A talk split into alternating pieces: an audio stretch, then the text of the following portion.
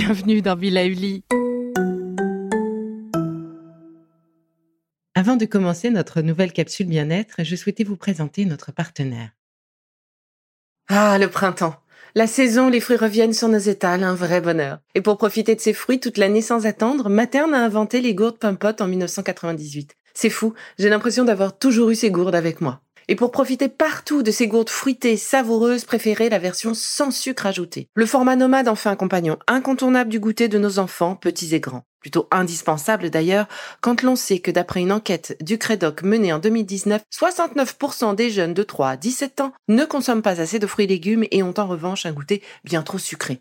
Avec une gourde pomme pote sans sucre ajouté, vous leur apportez une portion de fruits Notea au Nutri-Score, bien entendu. Et saviez-vous qu'en plus Pompot est engagé pour des vergers éco-responsables et que ces gourdes sont fabriquées en France? Alors foncez pour découvrir des recettes de plus en plus audacieuses et toujours aussi délicieuses. Bonjour Vous l'aurez compris, ce mois-ci sur Be Lively, c'est un peu différent. Et j'ai choisi de faire un petit tour du monde des habitudes culinaires qui accompagnent cette période particulière qu'est la fin de l'année et Noël. Je vous propose de découvrir toutes ces tables avec autant mes yeux d'enfant que ceux de la nutritionniste gourmande que je suis. Vous le savez, pour moi, l'équilibre et l'alimentation sont indissociables du plaisir culinaire. Tout cela réuni, c'est déjà une bonne partie de notre bien-être que nous amorçons. Partir à la découverte de toutes ces habitudes culinaires est un vrai bonheur. Un peu comme un enfant, j'ai l'impression de redécouvrir Noël et ça me plaît vraiment beaucoup. Bon, et euh, ça reste entre nous, mais j'avoue quand même qu'il m'arrive aussi d'exagérer un peu côté agape. Du coup, je vous partage aussi quelques-unes de mes astuces nutrition, phyto et respiration ce mois-ci pour faire face aux repas un peu lourds ou trop arrosés et aider notre foie et notre mental également à gérer ce trop-plein de cette saison, quoi. Allez, aujourd'hui je vous propose de nous arrêter en Pologne, le pays de ma grand-mère.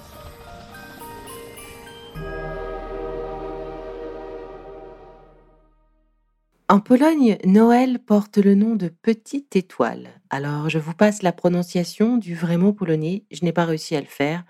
Je ne le maîtrise pas du tout, donc je ne voudrais pas commettre d'erreur. Le début de cette période festive commence la veille du premier dimanche de l'Avent.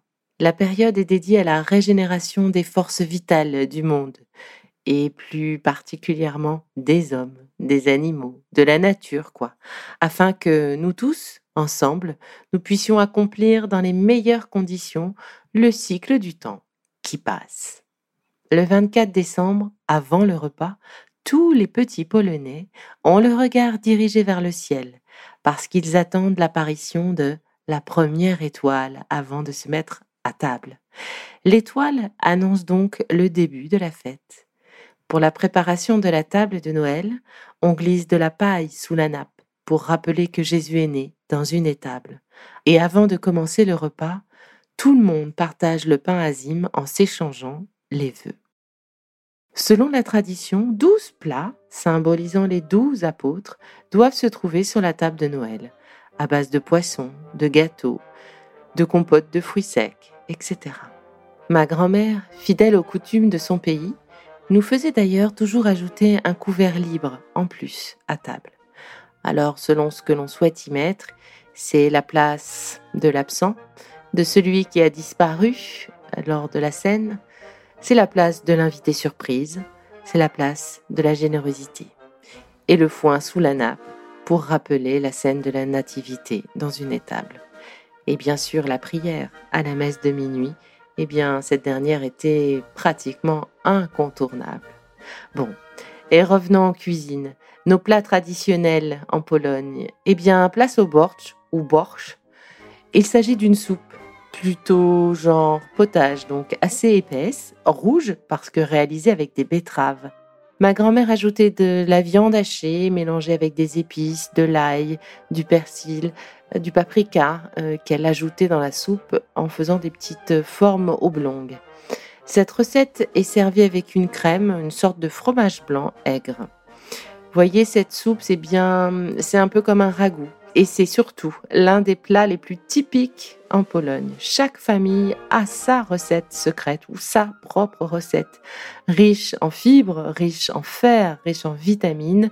Bref, une bonne soupe qui réchauffe. Bon, évidemment, il faut quand même aimer la betterave. C'est assez fort en goût. Place également aux pierogies. Les pierogies, c'est un peu comme des gyoza en termes de forme.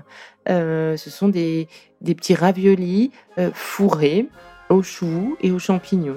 Le secret de leur goût se cache dans la farce qui est faite à base de choucroute, donc du chou blanc, des champignons séchés, un petit peu de viande, des légumes. Et bien sûr, une énorme place aux poissons et surtout à la carpe. La carpe que l'on sert plutôt frite ou cuite au four ou encore préparée en gelée.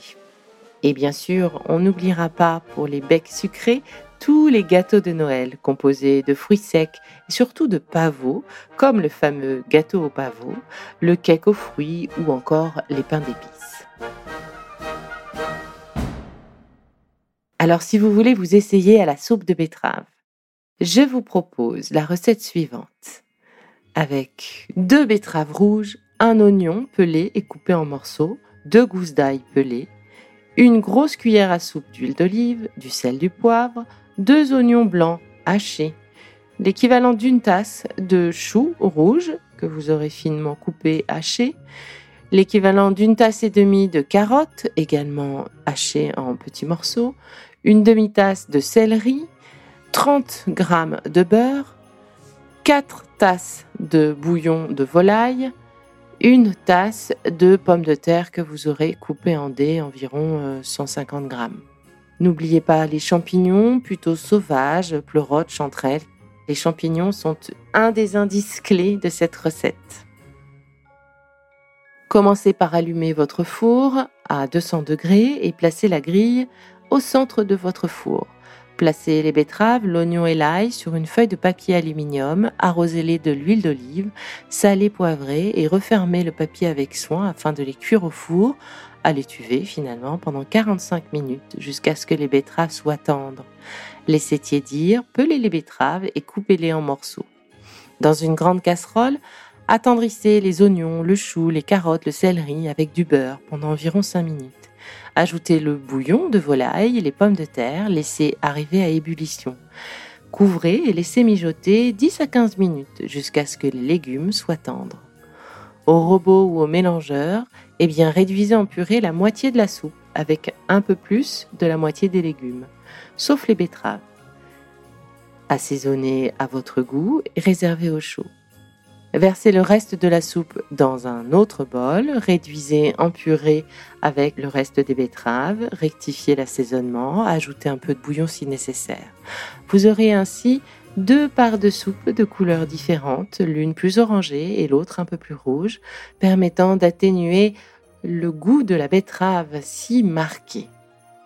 Et pour la garniture, n'oublions pas nos échalotes et nos champignons. Et oui, donc je vous propose de les faire dorer dans une poêle, saler poivrer, verser simultanément les deux parts de soupe dans un bol afin de créer un effet marbré finalement.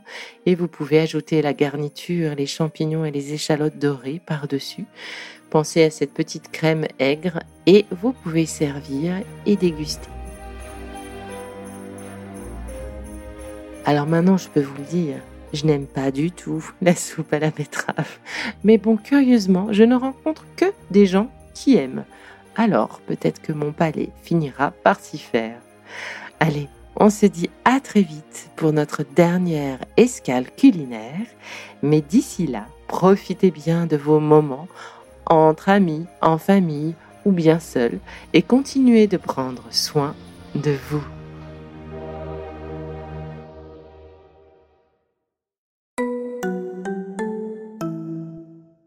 Si ce que je fais vous plaît, continuez de le noter et abonnez-vous pour ne louper aucun de mes futurs programmes. Et entre chaque podcast, vous pouvez aussi me retrouver sur mon compte Instagram at BeLivelyLife parce que la vie se vaut d'être vibrante. Et en attendant la prochaine capsule, surtout, continuez de prendre soin de vous car c'est bon pour tout le monde.